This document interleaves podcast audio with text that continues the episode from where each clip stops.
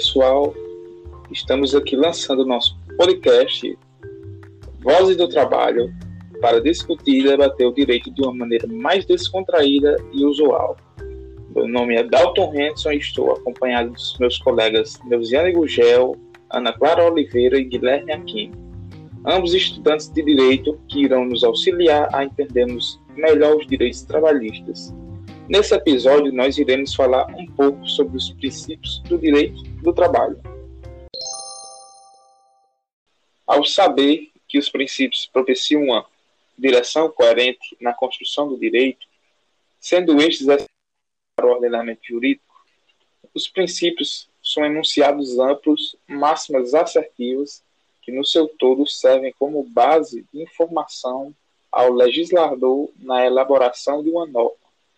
No seu bojo, trazem também meios para orientação ao juiz quando da sua interpretação e clarificação de uma norma. Na fase em que o magistrado fundamenta as suas decisões. Essas assertivas servem como arrimo às lacunas e possíveis omissões da lei, atuando dessa forma como uma maneira de integrar a norma à lei. Dessa forma, o artigo 8 da CLT dispõe que as autoridades administrativas e a Justiça do Trabalho na falta de disposições legais ou contratuais, decidirão, conforme o caso, pela jurisprudência, analogia, equidade e outros princípios e normas gerais de direito, principalmente do direito do trabalho, e ainda de acordo com os usos e costumes, o direito comparado, mas sempre de maneira que nenhum interesse de classe ou particular prevaleça sobre interesse público. Os princípios, portanto, assumem funções no estudo e na aplicação do direito, incluindo o direito do trabalho. Nesse ramo do direito, especificamente, eles assumem três funções, quais sejam interpretativa, informadora e supletiva. A função mais conhecida é a interpretativa, segundo a qual, a partir da compreensão dos princípios do direito do trabalho, é possível direcionar a interpretação das normas, na medida em que ele, elas, eles orientam os intérpretes e os aplicadores da lei. Já de acordo com a função informa, informadora, os princípios devem inspirar o legislador e servir de fundamento para a criação das normas jurídicas. Os doutrinadores apontam ainda a função supletiva ou normativa dos princípios do direito do trabalho, isso porque, de acordo com o artigo 8 da CLT, na falta de disposições legais ou contratuais, os princípios devem ser aplicados, em especial os do direito do trabalho. Isso, significa que, na ausência da lei, o princípio atua como regra. Compreendidas as funções dos princípios, é, é interessante estudar os princípios deste ramo do direito, versando sobre os direitos, sobre os princípios do direito do trabalho, temos o princípio da imperatividade das normas, o princípio da indisponibilidade, o princípio da inaturalidade contratual lesiva e o princípio da intangibilidade salarial.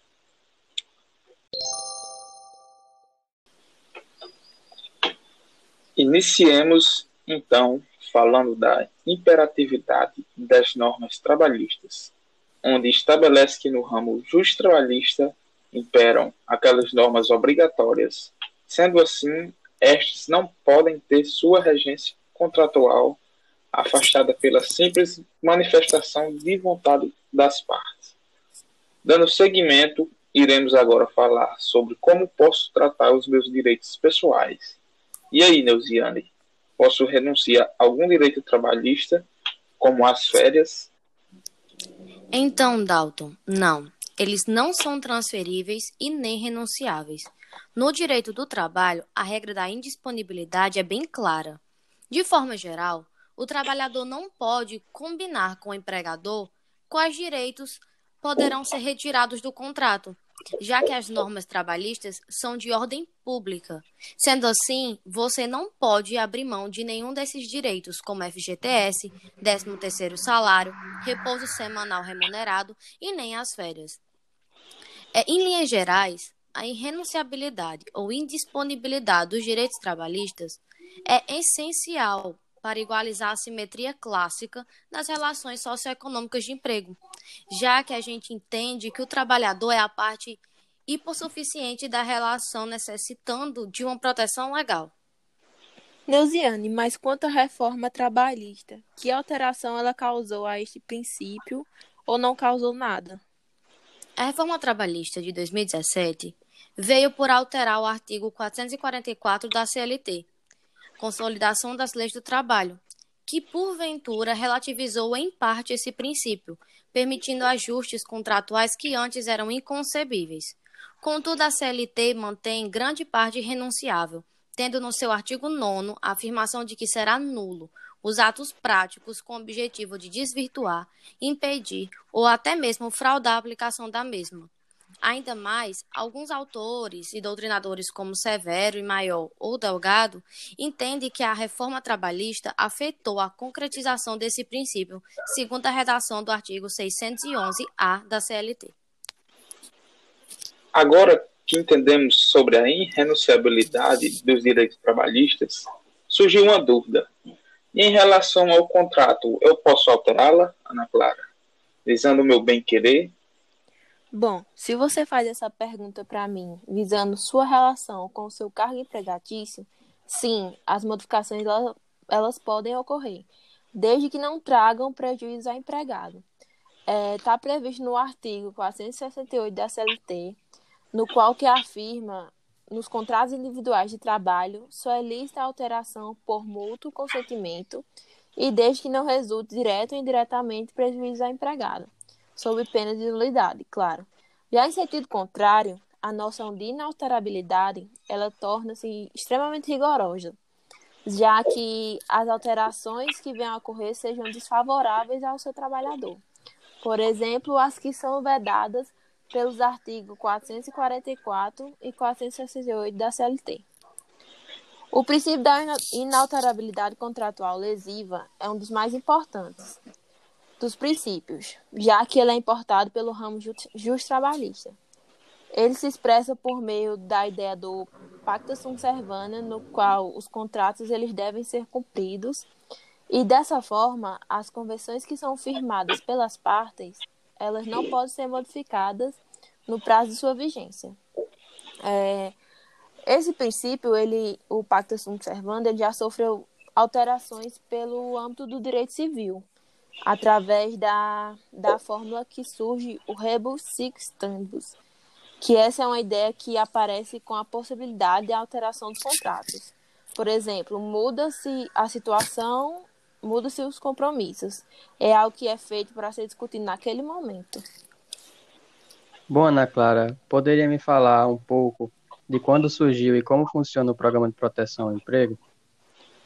É, o PPE surgiu em 2015, através da medida provisória 680 do 6 de 7 de 2015, que institui o Programa de Proteção ao Emprego, esse novo diploma jurídico permitiu que as empresas que se encontrassem em situação de dificuldade é, econômica e financeira, nas condições que eram estabelecidas pelo ato do Poder Executivo Federal, aderissem ao PPE, de maneira a reduzir é, temporariamente até 30% da sua jornada de trabalho dos seus empregados e reduzir o tempo de trabalho e o salário de forma proporcional.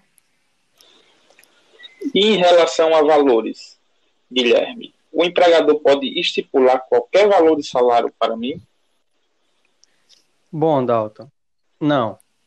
Ele tem que pagar o que já paga para os funcionários da mesma par, da mesma patente, ou acima disso. Mas não pode pagar algo inferior ao que paga para os outros funcionários, como já vem sido protegido pelo artigo 460 da CLT, onde diz que, na falta de estipulação do salário, ou não havendo prova sobre a importância ajustada, o empregador terá direito a perceber salário igual ao daquela que na mesma empresa fizer serviço equivalente ou, ou do que for habitualmente pago para um serviço semelhante. Mas e quanto à origem, Guilherme? É, quando surgiu a necessidade desse princípio? Bom, a necessidade desse princípio surgiu para que fosse possível haver uma proteção ao trabalhador, para que ele não seja submetido a trabalhos forçados, como antigamente no trabalho escravo, para que ele possa ter uma vida mais tranquila, ganhando o que merece pelo seu esforço, aumentando assim a segurança que o indivíduo terá para com o Estado, pois ele vai se sentir de uma forma segura, sabendo que vai receber aquele seu salário todo final do mês. É, e agora, para melhor fechar o assunto do, do, trabalho, eu queria que cada um de vocês me falasse mais especificamente, é, em casos concretos, sobre o seu princípio. É, e aí, Neuziane, você poderia começar falando do seu?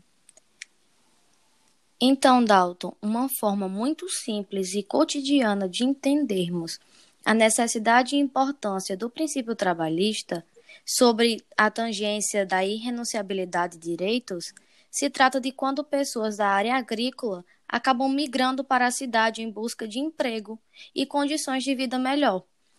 E os, seus, e os empregadores, ao ver o desespero e necessidade, acabam por oferecer poucos direitos ou até mesmo nenhum, escrevendo nenhum contrato. E o empregado, por necessidade e muitas vezes sem um nível de escolaridade alto, assina esse contrato sem saber o que está escrito devidamente e acaba renunciando para o seu chefe aqueles direitos. O que esse empregado não sabe, e é para isso que estamos aqui, é que ele não pode renunciar a esses direitos. Logo, o contrato é inválido, pois está desrespeitando o que a lei assegura. E quando o trabalhador se der conta disso, ele pode e deve buscar a justiça do trabalho, exigindo os seus direitos. Ana vai explicar um pouco melhor sobre os contratos. Bom, o contrato, ele parte a partir da ideia do pressuposto do pacta sunt servanda, que se expressa que os contratos eles devem ser observados e cumpridos, já que fazem lei entre as partes. Portanto, não pode respeitar os direitos do trabalhador, já que assim estaria infringindo esses direitos. O princípio da inalterabilidade contratual lesiva, ele é de grande importante importância perdão, na aplicabilidade do direito do trabalho, é, especialmente na defesa do trabalhador hipossuficiente, já que ele impede que ocorra qualquer tipo de mudança no contrato de trabalho que possa resultar em lesão ou em prejuízo para o trabalhador. É, e você, Guilherme, em que momento a gente utiliza a intangibilidade salarial? Bom, esse princípio ele vai começar a funcionar quando o trabalhador é contratado por alguém seja por uma pessoa ou por o próprio Estado, tudo será assegurado por um contrato, onde nele estarão as especificações do trabalho prestado, como a jornada de trabalho, que deve ser cumprida, salários, entrada e saída, dentre outras cláusulas firmadas nesse contrato. Estabelecido isso, o trabalhador ele pode ficar tranquilo em questão de sua remuneração, pois o princípio vai assegurar que o contratante não abuse do seu poder e realize um corte salarial só para avisar o lucro maior da empresa pois o contrato só pode ser alterado para beneficiar o trabalhador e não para prejudicá-lo.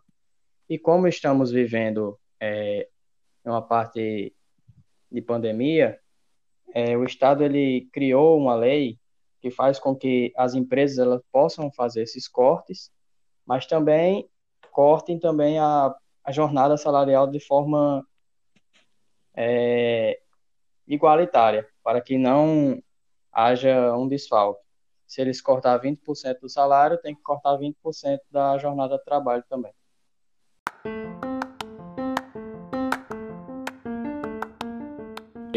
Espero que vocês tenham gostado do episódio de hoje.